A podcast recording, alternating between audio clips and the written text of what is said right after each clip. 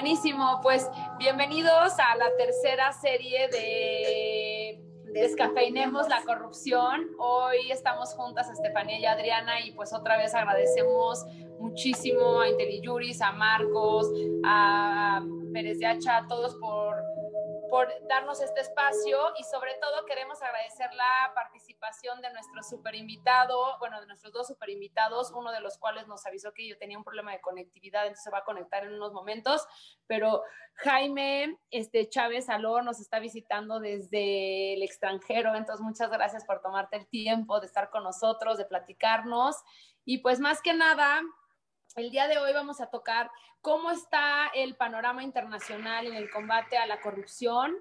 Eh, pues fíjense que como todos saben, bueno, muchos de ustedes ya saben, por lo menos de las últimas intervenciones que hemos tenido, en Tojil hemos litigado o nos dedicamos a litigar la corrupción en sede este, penal en específico, en, litigio penal, y pues hemos encontrado de repente con las puertas cerradas ante ciertos tribunales, ciertos, jueces que pues no coinciden a lo mejor con la postura que nosotros tenemos respecto de si la ciudadanía, si las organizaciones tienen un rol este, principal en la lucha contra la corrupción, si debemos o no intervenir en los procesos penales, si podemos ser ese contrapeso real.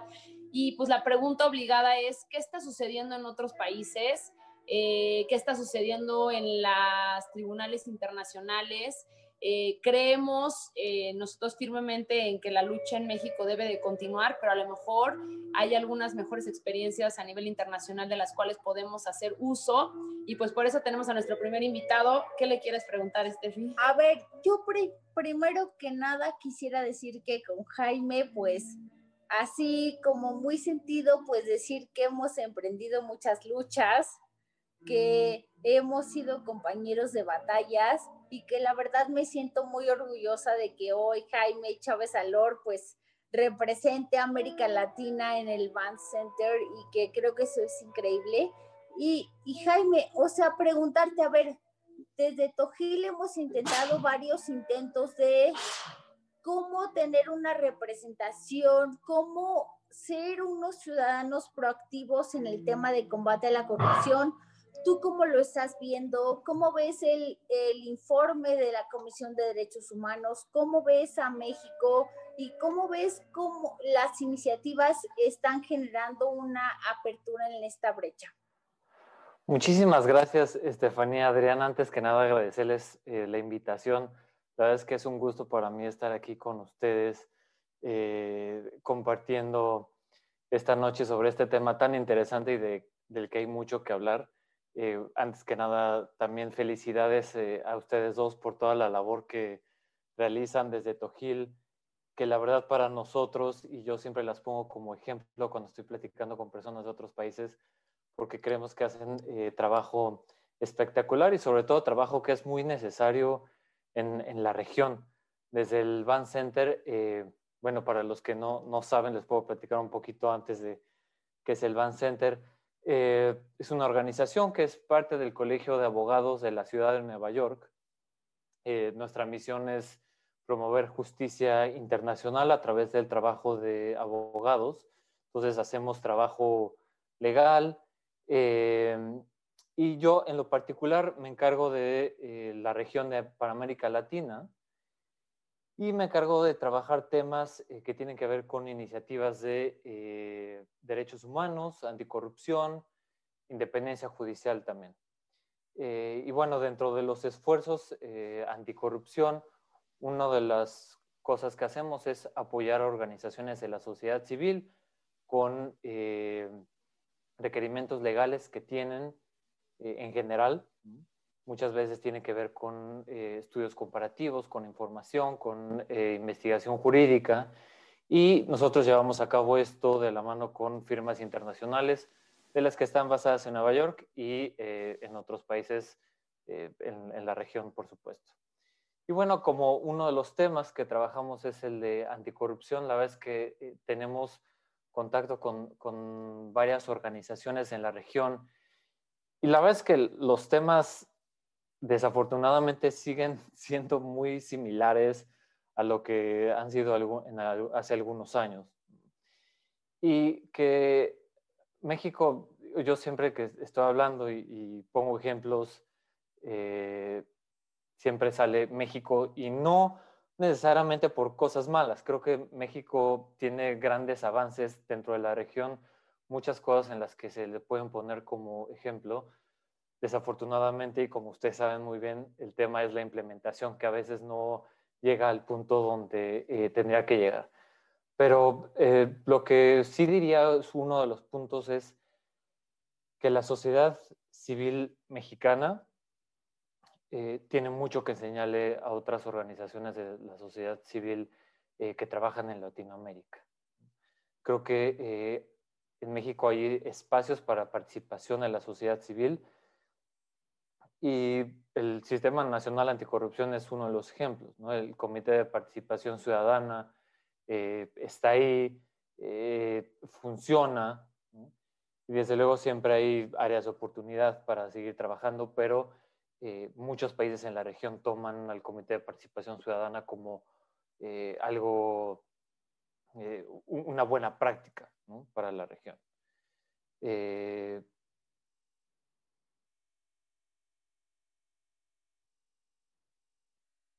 Ah, perdón, pensé que me, que, me, que me, iban a decir algo. y bueno, como parte del trabajo del Van Center también estamos ahora viendo con organizaciones de la sociedad civil que están eh, en la América Latina, que están buscando nuevos mecanismos para eh, estudiar temas anticorrupción y sobre todo para llevar a autoridades casos. uno de los eh, trabajos que estamos haciendo en la región tienen que ver con el Triángulo Norte, en Guatemala, Honduras, El Salvador, que las tres han tenido mecanismos internacionales de combate a la corrupción, dos apoyados por la ONU, uno apoyado por la OEA, y que pues han tenido resultados distintos. En El Salvador y en Honduras continúan las misiones, en Guatemala a finales del de, eh, año antepasado, ya estoy muy confundido con los, no, 2019, a, finales de septiembre de 2019, eh, la CICIG terminó el, el, mandato, no se le renovó el mandato en Guatemala y quedó eh, eh, pues como un caso de estudio muy interesante, el qué funcionó en la CICIG, el qué no funcionó, eh, que tuvo grandes resultados. También la CICIG estuvo funcionando en Guatemala muchos años.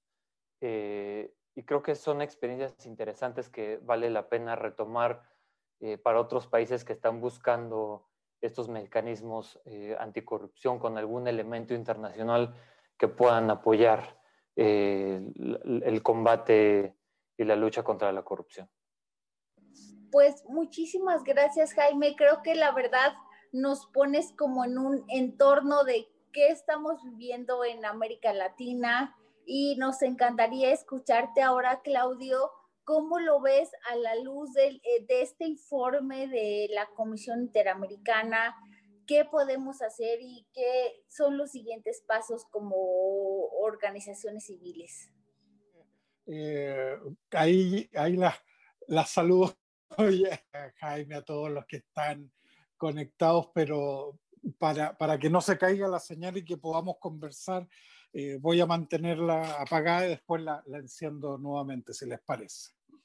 Eh, mira, eh, sí, me, interesa mucho la, conversación que ustedes están planteando en el sentido de cómo, cómo el informe de la Comisión Interamericana se, inserta en esta, en esta discusión, en esta mirada regional. Yo creo que es muy interesante la, perspectiva que ustedes están eh, planteando en, el sentido que la Comisión Interamericana desde el año 2001 viene trabajando estos temas de eh, vínculos entre corrupción y, derechos humanos, pero muy recientemente, solo desde el 2017, justamente con algo que eh, nombraba Jaime con el tema de la crisis que tuvo la CICIG. La comisión emitió una resolución eh, sobre esta materia en, el ámbito de impunidad.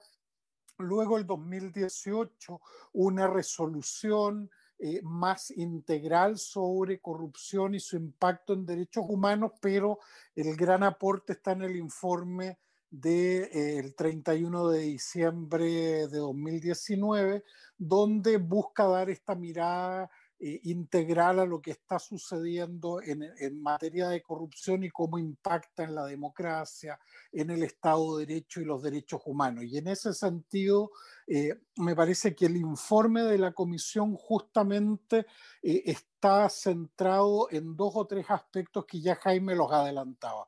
Uno, una descripción del fenómeno de corrupción en América Latina como una cuestión estructural, Segundo, eh, el profundo impacto que esto tiene no solo en los derechos que tradicionalmente uno pensaba vinculados a corrupción, eh, administración de justicia, derechos económicos, sociales y culturales, libertad de expresión, sino que también el impacto que esto tiene por ejemplo, respecto de ciertos grupos particularmente afectados por la corrupción, como pueblos indígenas privados de libertad, mujeres, personas en situación de migración, niños, niñas y adolescentes, es decir, los grupos históricamente excluidos eh, y marginados en nuestro continente. Y por último, el impacto que tiene el informe en términos de hacer una propuesta de políticas públicas integrales en materia de lucha contra la corrupción. Este no es un tema solo penal, es un tema mucho más complejo que debiera abarcar al Estado en su conjunto y me parece, y esa es la invitación a quienes nos ven y nos escuchan, eh, a darle una mirada al informe de la comisión porque van a encontrar pistas de cómo tener esta respuesta integral. Yo, yo como una primera reacción lo, lo, dejaría ahí, pero cualquier cosa que les parezca profundizar, encantado. Buenísimo, pues escuchando justamente que mencionas que la lucha anticorrupción no es solamente en la esfera penal y que no, el gobierno no es el único responsable, quisiera como abrir la pregunta obligada respecto de, ustedes consideran, y empezaremos con Jaime por seguir el orden, si las organizaciones de la sociedad civil deben o no jugar un rol activo en esta lucha anticorrupción o deben meramente reducirse a hacer una investigación, como se podría decir, periodística o inicial de los hechos que pudieran constituir un delito y posterior entregarle la batuta o esta, este, esta responsabilidad de investigar este, ya judicialmente o más bien investigación inicial y luego judicializarla meramente al Estado. O sea, ¿ustedes creen que las organizaciones deben o no jugar un papel activo? Yo pienso que definitivamente las organizaciones tienen que jugar un papel activo en la lucha contra la corrupción. Ahora hay muchos temas y muchas cosas que hacer dentro de la lucha contra la corrupción. Eh, digo, estamos viendo, bueno, ya tratados internacionales en materia de corrupción, la, Convención de la ONU, la Convención de, la, del Sistema Interamericano, ya prevé eh, participación de la sociedad civil. Ahora estamos viendo también eh, tratados eh, bilaterales, trilaterales o multilaterales en materia de libre comercio que están incluyendo también estas disposiciones en materia anticorrupción, que están incluyendo la, participación de la sociedad como una de las obligaciones del Estado para garantizar. Ahora, esto tiene que ver con actividades de promoción, actividades de información, eh, las convenciones y, en materia de libre comercio, y pienso ahorita particularmente el eh, TEMEC, que en Estados Unidos es USMECA, pero el TEMEC eh, plantea... Jaime, un poco cómo es la naturaleza de estos cafés. A ver, tú dirías que el derecho a vivir en un ambiente libre de corrupción es un derecho humano, sí o no, y por qué. O solamente la corrupción afecta a derechos de manera indirecta, o sea, derechos humanos, que eso pues... ¿Tú qué opinas? yo, yo opino que sí debe ser un derecho humano. Ahora, el tema es eh, que es complejo, ¿no? O sea, hay, hay en la teoría de los derechos humanos y cómo están establecidos los derechos humanos y que además es algo que conversamos mucho con organizaciones en las regiones, Sí, bueno, hay, hay estos bienes jurídicos tutelados, ¿no? El tema de la vida, de la integridad personal. Eh, ¿Cuál es el bien jurídico tutelado dentro de la corrupción individual? ¿no? O sea, como pensándolo desde un punto de vista del derecho humano. Eh, el informe del reporte de la Comisión Interamericana y también el cuadernillo de jurisprudencia de la Corte Interamericana retoma mucho de los temas dentro de las consecuencias de eh, la corrupción en los derechos humanos. Es decir, eh, pues es que la corrupción, por la corrupción hay discriminación, por la corrupción hay desigualdad, por la corrupción no se puede acceder a ciertos derechos. El tema es, bueno, si vivir en una vida libre de corrupción es también un derecho humano. Eh, viene una complicación adicional que tiene que ver con, cuál es la reparación, y que es algo que, algunas organizaciones se han enfocado mucho y, lo han estudiado desde el punto de vista de decir, bueno, si eh, hay una desaparición forzada o hay un acto de tortura, yo puedo ir al sistema interamericano y pedirle, y ya sé cuál es esa reparación específica y que tiene que ver mucho con eh, personas en lo individual.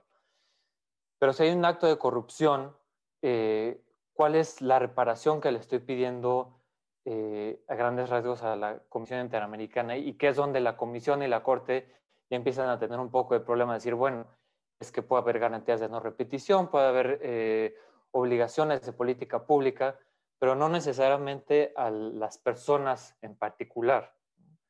Entonces, digo, creo que es una discusión interesantísima eh, porque tiene muchas implicaciones. Fantástica. Creo que tu opinión nos abre como una vertiente muy, muy, muy clara del tema. Claudio, ¿tú cómo lo ves? O sea, ¿tú crees que podemos entender cómo eh, la comisión de un hecho de corrupción como una violación directa a un derecho humano o crees que es más bien la comisión de un acto de corrupción una consecuencia de una violación un derecho humano y cómo crees que lo entiende el, el informe? Mira, acá hay, acá hay varias, varias opciones. Yo creo que eso es bien, es bien interesante empezar a abrir la mirada. Decir, eh, hasta ahora los organismos, tanto la Comisión, la Corte, pero también los órganos de, Naciones Unidas, lo que ah, se han enfocado es en cuando el fenómeno de corrupción es un antecedente, llamémoslo así, un antecedente remoto de eh, una violación de derechos humanos. Por ejemplo, la persecución contra periodistas o dirigentes medioambientales eh, y otros donde obviamente muchas veces la afectación a la vida, a la integridad de esas personas puede tener un antecedente en la corrupción y en las investigaciones que ellos están haciendo en ese ámbito por ejemplo. Otra cosa es cuando, como un caso que vio la Corte eh, sobre adopciones ilícitas eh, de, niños y niñas en Guatemala, eh, ya hace un par de décadas atrás, en el caso Ramírez con Guatemala, la, la, Corte básicamente lo que dice es que hay un contexto de corrupción que permitió este, estos, estos actos ilícitos de las adopciones. Lo que no ha dicho todavía ninguno de los órganos es lo que tú planteas, es decir, que la corrupción sea directamente la fuente de la violación de, eh, de derechos humanos, o, sea, en sí el, el ilícito que se le atribuye al Estado y genera responsabilidad.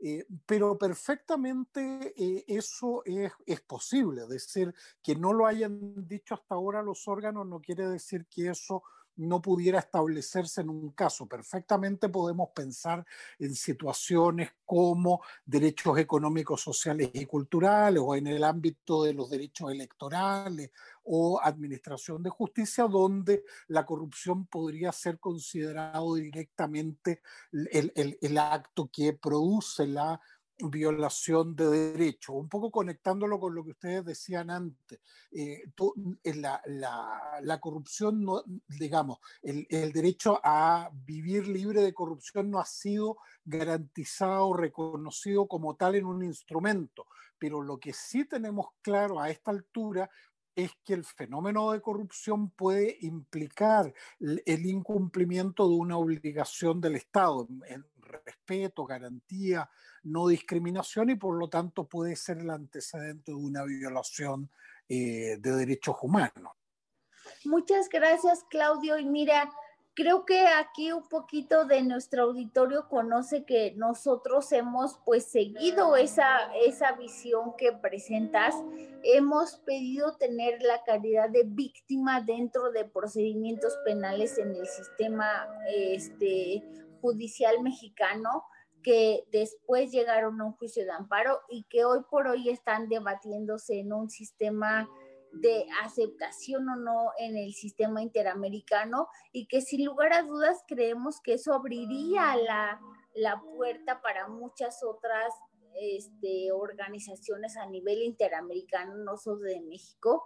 Y, y quisiéramos escuchar, Jaime, ¿tú cómo has visto otros ejemplos en la región?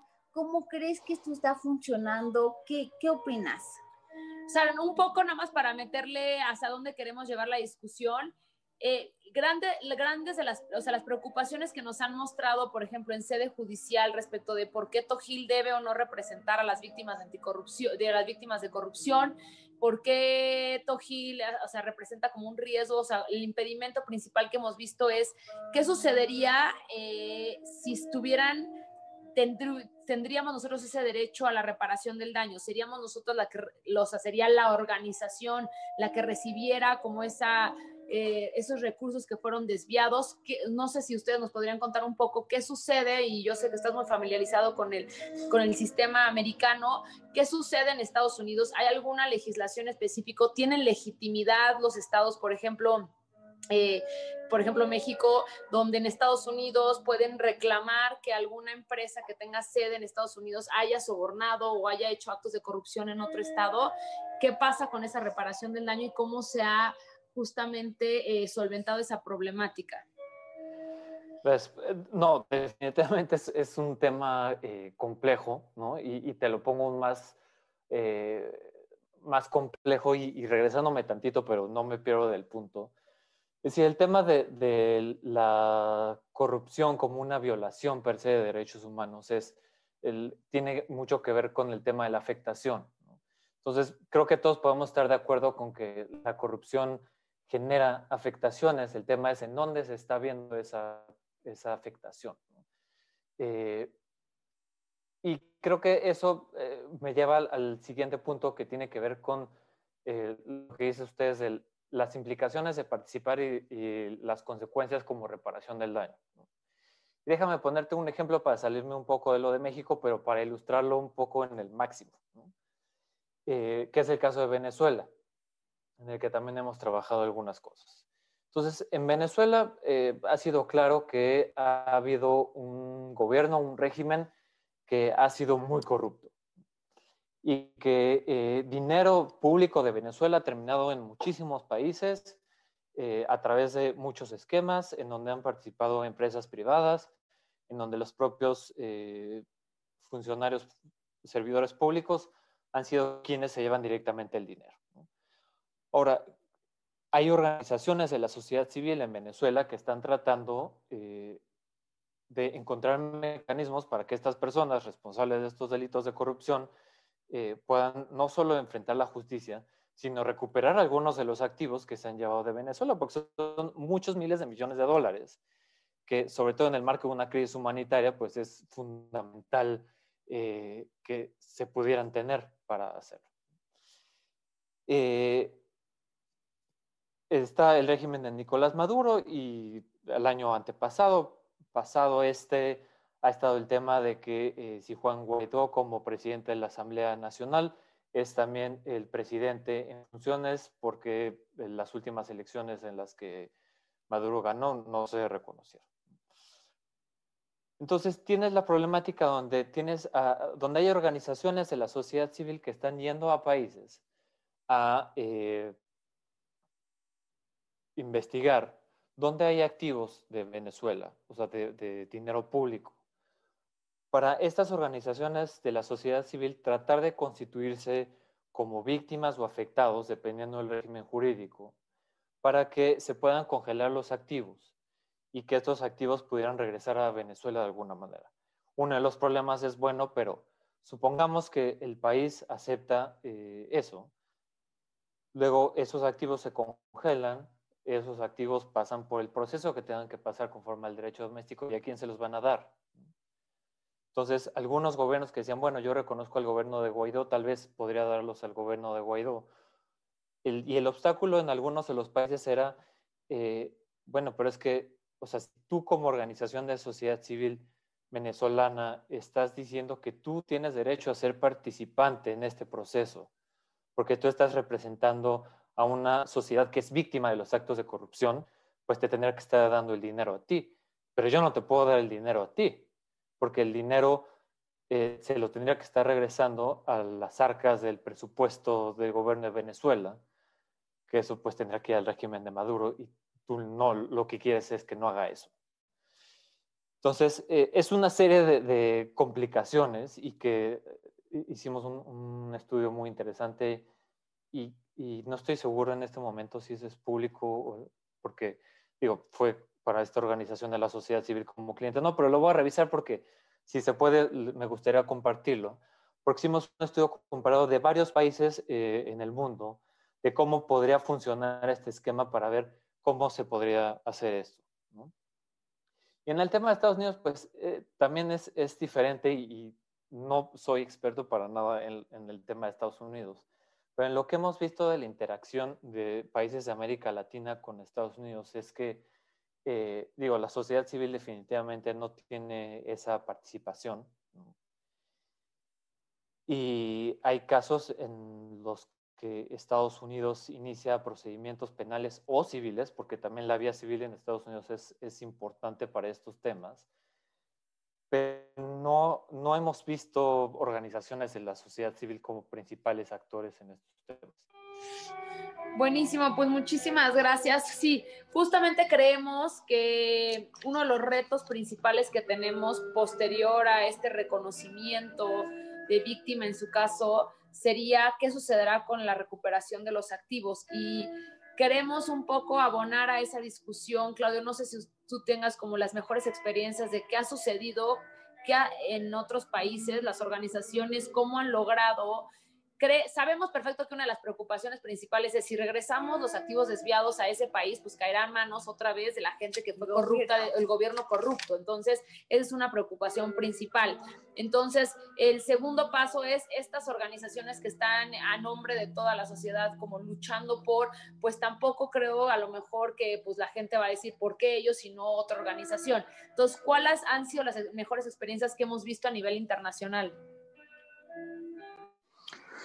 Sí, mira, ahí hay, dos cosas que a mí me gustaría comentar. Una muy breve sobre eh, el tema de, quiénes son víctimas y por lo tanto quiénes están legitimados para actuar. Yo creo que México tiene una, una combinación bien compleja en esto, porque por una parte tiene un sistema procesal que es muy limitado en términos a, a quienes pueden acceder y, qué representación hay que invocar para poder actuar en, el sistema jurídico mexicano.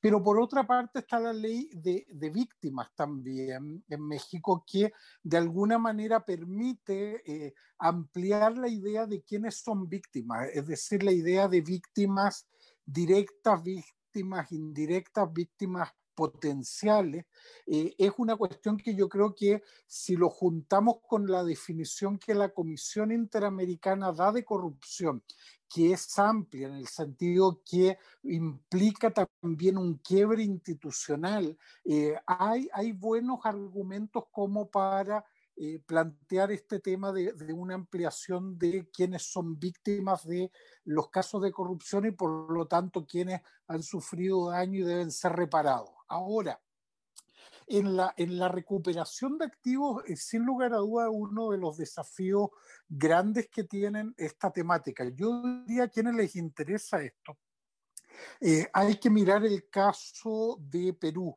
El caso de Perú en la época de Montesino Fujimori es la experiencia, yo creo, más interesante, no solo a nivel regional, sino que una de las más interesantes a nivel mundial, de que se logró eh, recuperar una parte, no todo, pero una parte importante de los recursos que se habían desviado por esta dictadura ahí de Fujimori. Y en ese sentido, el, luego el a dónde vuelve y quién es el beneficiario final. En el caso de Perú es interesante porque crearon un fondo donde de hecho la lucha contra la corrupción en Perú se financió con los recursos de la corrupción eh, eh, y, en eso eh, fue interesante. Ahora, ¿dónde tenemos un déficit? En que eso no llega finalmente a quien debió haberse visto beneficiado por esos recursos que se desviaron, es decir, el, hospital que no se construyó, la mala atención en el sistema educacional, por poner algunos ejemplos, en el sistema de salud o en las obras públicas.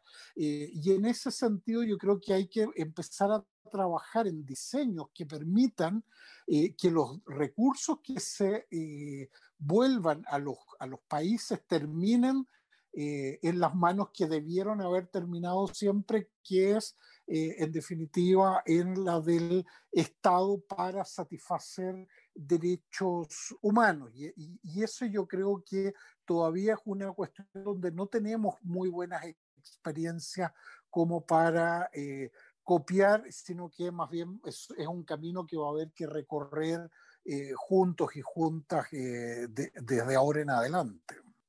Oigan, y ahora tenemos una pregunta importante, o sea, organizaciones como nosotros en Tojil, que llevamos esta lucha continua y hemos visto criterios bastante cerrados respecto de este reconocimiento de víctima, ¿ustedes creen que sería posible tocar las puertas de alguna jurisdicción universal en algún otro país que estuviera o tenga las puertas abiertas o qué experiencias conocen respecto de otros países que conocen de casos de corrupción que ocurren en otros países, en otros estados, eh, creen que sea una vía posible, una herramienta que debe de explotarse, una herramienta poco conocida.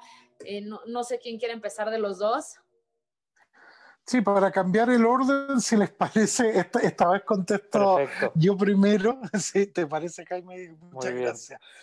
No, yo, yo miraría ahí nuevamente una experiencia que está vinculada con el caso de Perú, que fue cuando eh, Montesinos, que era eh, la, mano derecha de Fujimori en la dictadura y que también eh, fue uno de los artífices de todo el sistema de corrupción que se hizo prácticamente del Estado peruano, cuando Montesinos huye de Perú, se fue a Panamá y en Panamá justamente la amenaza fue iniciar un proceso de jurisdicción universal. No se concretó porque ante el riesgo de que esto ocurriera, Montesinos vuelve a Perú y dice prefiero enfrentar la justicia en Perú que fuera del, Perú. Pero yo creo que marca algo interesante y, es...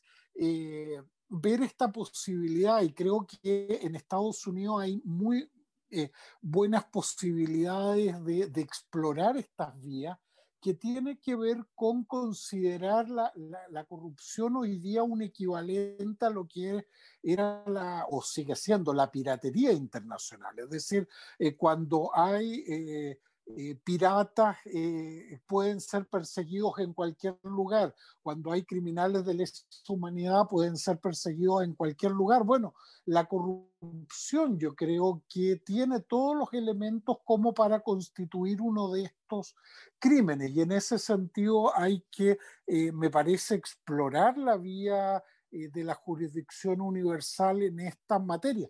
Puede ser que las primeras veces no vaya bien, pero eh, no tengo duda de que se va a ir avanzando a nivel internacional en esa, en esa línea. Yo eh, completaría diciendo que eh, Digo, es una excelente pregunta y, lástima que no hemos terminado, pero estamos trabajando un reporte justamente en eso, en el tema de jurisdicción universal eh, para este tipo de casos.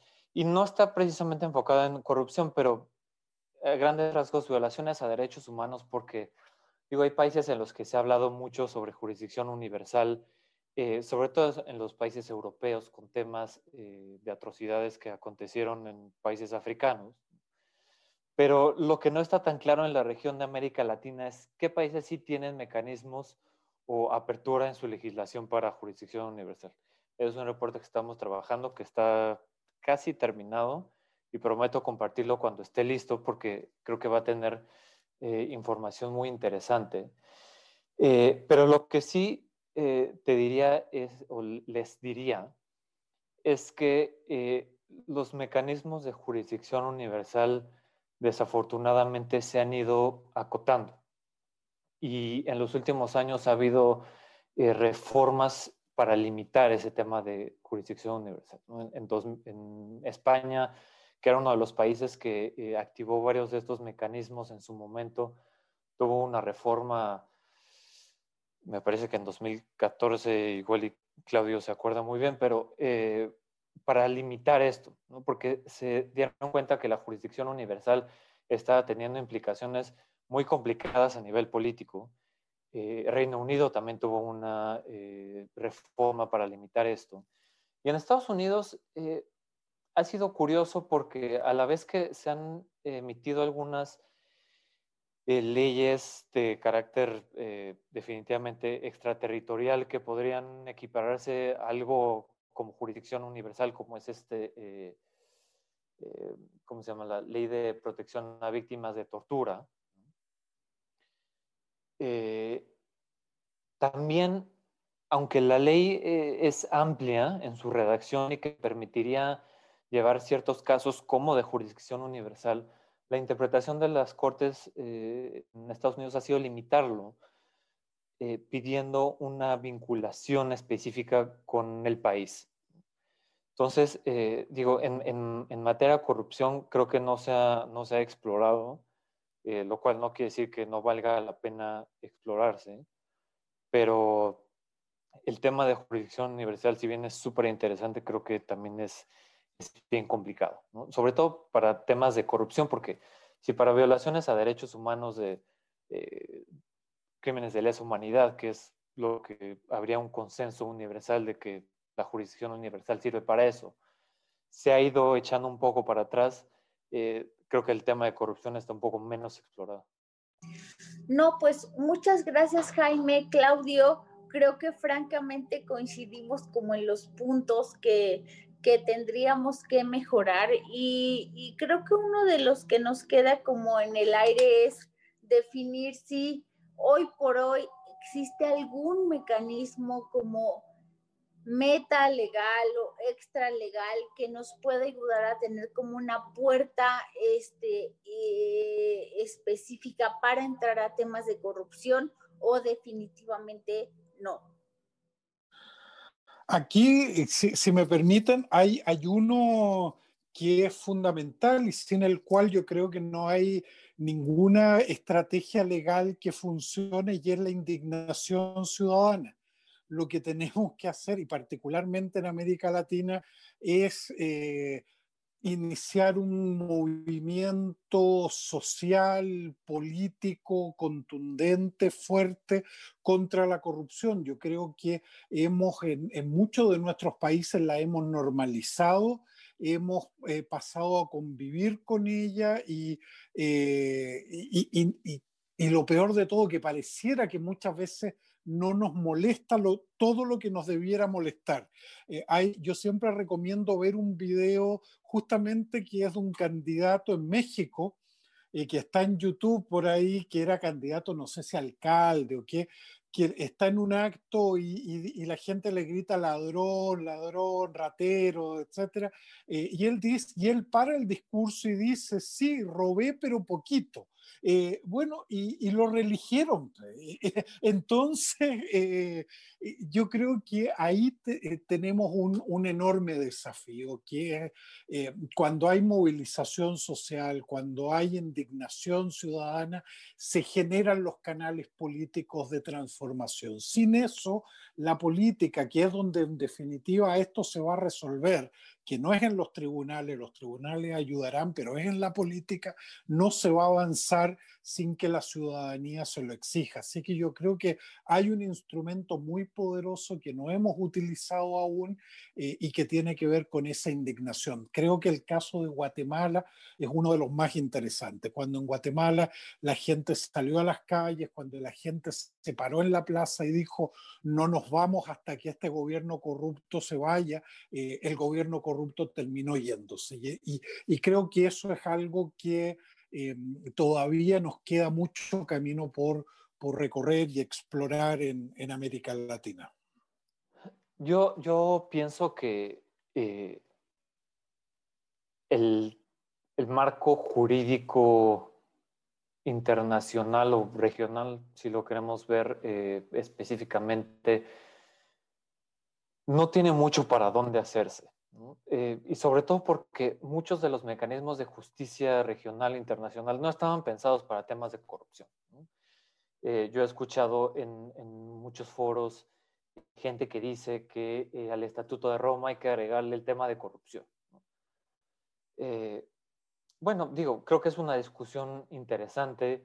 Creo que cuando se habla de la Corte Penal Internacional hay que hablar también de los retos y de los desafíos que tiene la Corte Penal Internacional, de cómo ha funcionado en algunos casos, de cómo no ha funcionado en algunos casos, que tiene muchísimas críticas a nivel internacional también.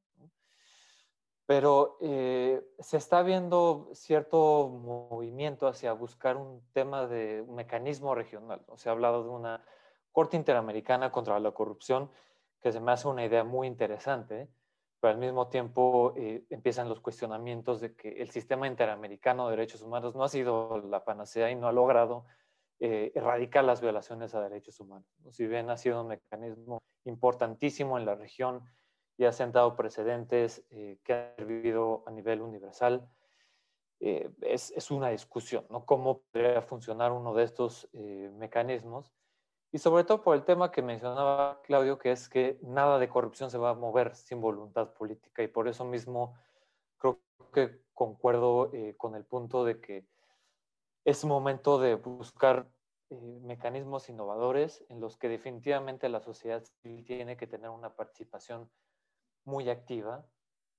Y retomaría también el punto de Guatemala, porque creo que los mecanismos, estos de eh, justicia, que se han implementado en Guatemala, en El Salvador y en Honduras, si bien con resultados distintos en los tres, pero yo creo que uno de los eh, puntos en común ha sido que han creado en eh, estos países, en la población de estos países, la concientización, la conciencia de que sí es posible eh, combatir la corrupción, de que sí es posible tener a presidentes, expresidentes, exsecretarios de Estado, ministros, eh, o sea, me refiero a ministros, secretarios de Estado, en, la cárcel, procesados y en la cárcel. Y esto ha sido una combinación eh, muy extraña de voluntad política, de mucha presión de la sociedad civil, presión también de actores internacionales. Y en Guatemala, por ejemplo, reclaman mucho que la CICIG eh, se fue o permitieron que se fuera porque la comunidad internacional dejó de presionar tanto. En particular Estados Unidos dejó de presionar para que la CICIG se quedara. Entonces creo que es una serie de factores, eh, pero, pero esta, este empuje de sociedad civil y de mecanismos innovadores creo que es fundamental. No, pues la verdad que Jaime, Claudio, creo que es como alentador escucharlos porque francamente en este momento en México pues el panorama es sumamente complejo.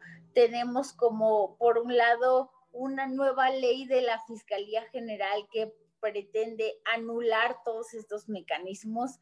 Tenemos una fiscalía que no ha dado entrada a esos mecanismos y tenemos como una sociedad civil que creo que tampoco ha sabido entrar.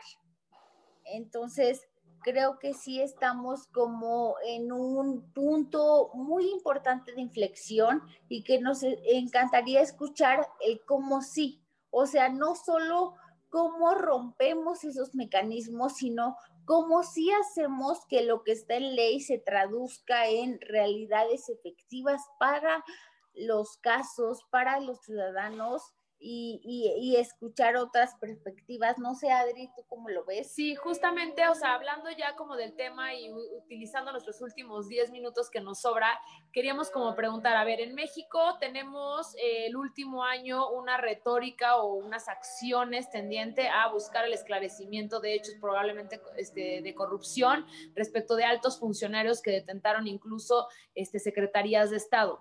Ahora, lo que ha pasado recientemente es que ahora resulta que todos van a estar acogidos a un este, mecanismo de, de colaboración de testigos colaboradores.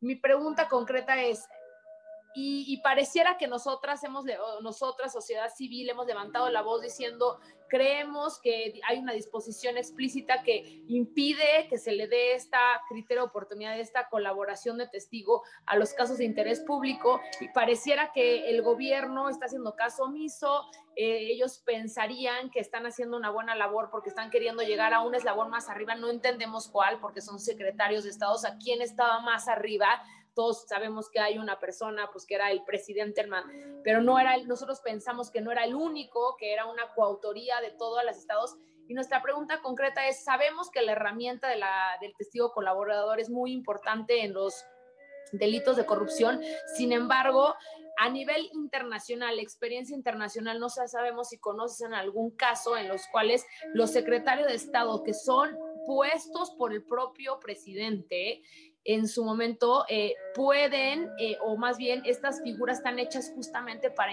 para exonerarlos ellos de responsabilidad. O sea, ustedes, ¿cómo han visto el panorama internacional? Esta herramienta sabemos que procesalmente es muy importante, pero eh, ¿ustedes creen que en, el Estado mexicano hace sentido que a tres de, los, de los secretarios o de altos mandos que en su momento puso el propio expresidente deben de dársele esta esta, esta, o sea, aplicársele esta figura de, testigo colaborador? Mira, si, si, me permite, Jaime, muy, muy breve para, para, dejarle a Jaime que tiene más, más conocimiento en ese tema, pero eh, la, la, experiencia eh, en el caso Odebrecht, yo creo que es una de las más interesantes justamente en el uso de esta herramienta. Ahí se ha utilizado a un alto nivel para llegar al nivel, a nivel superior. ¿Y cuál es el nivel superior? En los países han sido los presidentes que están eh, involucrados en, en, el esquema de corrupción que instaló eh, Odebrecht en todo, eh, en todo el continente. Y en este sentido, hay una cuestión que yo creo que es clave en lo que ustedes están planteando este es un mecanismo que funciona en la medida que la información que se entrega es información que permite efectivamente llegar a un resultado de establecer un ilícito por, eh, digamos, una, esfera superior de poder que es efectivamente a la cual debiera eh, buscar atacarse eh, eh, a través del instrumento penal, eh, que es un poco lo que decía Klitgar, uno de los principales teóricos en esto.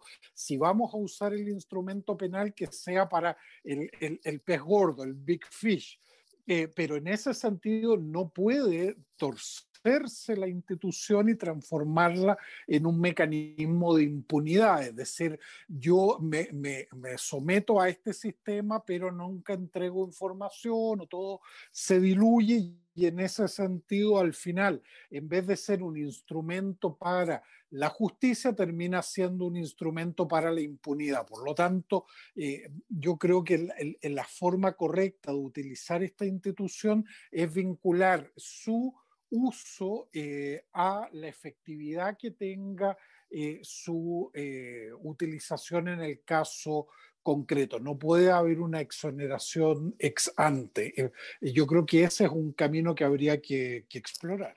es un tema muy importante en el que también, eh, y desafortunadamente por lo que dice Claudio, es, me es difícil, un poco muy difícil hacer comentarios sin entrar un poco en el terreno de lo político, porque creo que sobre todo en estos casos, eh, pues se ha visto mucho malabar jurídico para hacer uso de estas herramientas que no estaban para eso y que no se crearon pensadas en que fueran un mecanismo para garantizar impunidad, sino al contrario, que fueran un mecanismo que eh, apoyara para eh, justamente desarticular redes criminales, eh, tener más información para continuar con otras investigaciones, tener más información.